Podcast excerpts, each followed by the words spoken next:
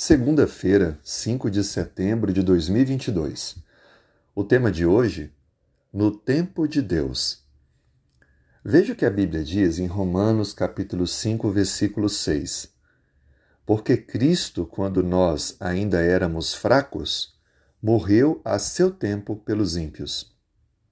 A expressão a seu tempo nos mostra que o tempo de Deus é diferente do nosso tempo. Não me refiro à cronologia, à sequência, até porque Deus, ele é eterno, ele transcende o tempo que nós conhecemos. O tempo que vivemos foi criado por Deus para a nossa vivência. Mas Deus ele transcende, ele percorre o tempo. Ele pode ir do passado ao futuro como vendo de uma coisa só. Mas o texto bíblico enfatiza que Deus tem o seu tempo para realizar suas promessas, suas ações pela humanidade. Deus tem um tempo certo para cada situação. Quando olhamos isso e entendemos desta forma, como a Bíblia ensina, nós ficamos ainda mais motivados a confiar em Deus, entendendo que Ele, no seu tempo, completará sua obra.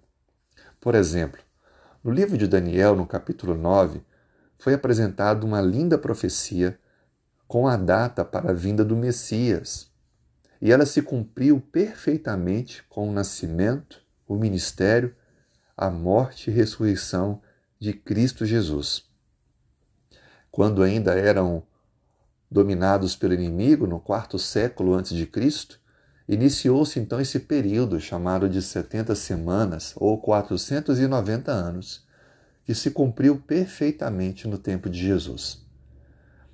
O que fica claro para nós é que Deus dá pequenas demonstrações do seu controle do tempo na história, de que nós não devemos nos desesperar, mas confiar que Ele cumprirá a sua promessa, agirá em favor do seu povo e nos dará a vitória, a vitória final.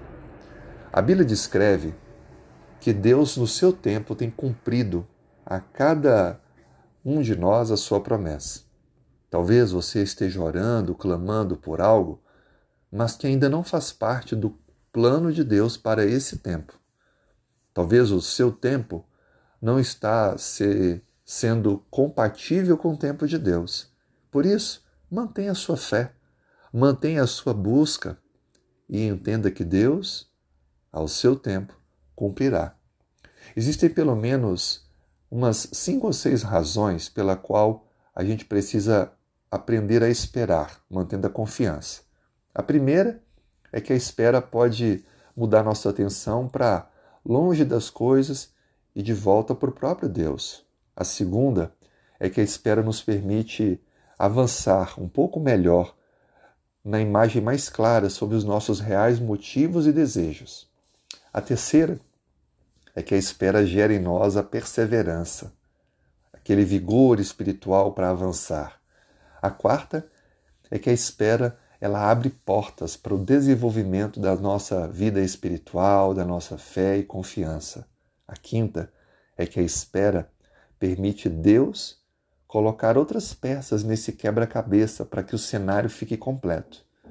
E a sexta, a gente pode nunca saber o motivo pelo qual temos que esperar, mas esperamos pela fé. Assim, aguarde o tempo de Deus e viva cada dia crendo que Ele, a seu tempo, cumprirá todas as suas promessas. Vamos orar? Senhor, muito obrigado pela tua graça. Nos ajude a compreender que a seu tempo o Senhor atua e atuará por nós.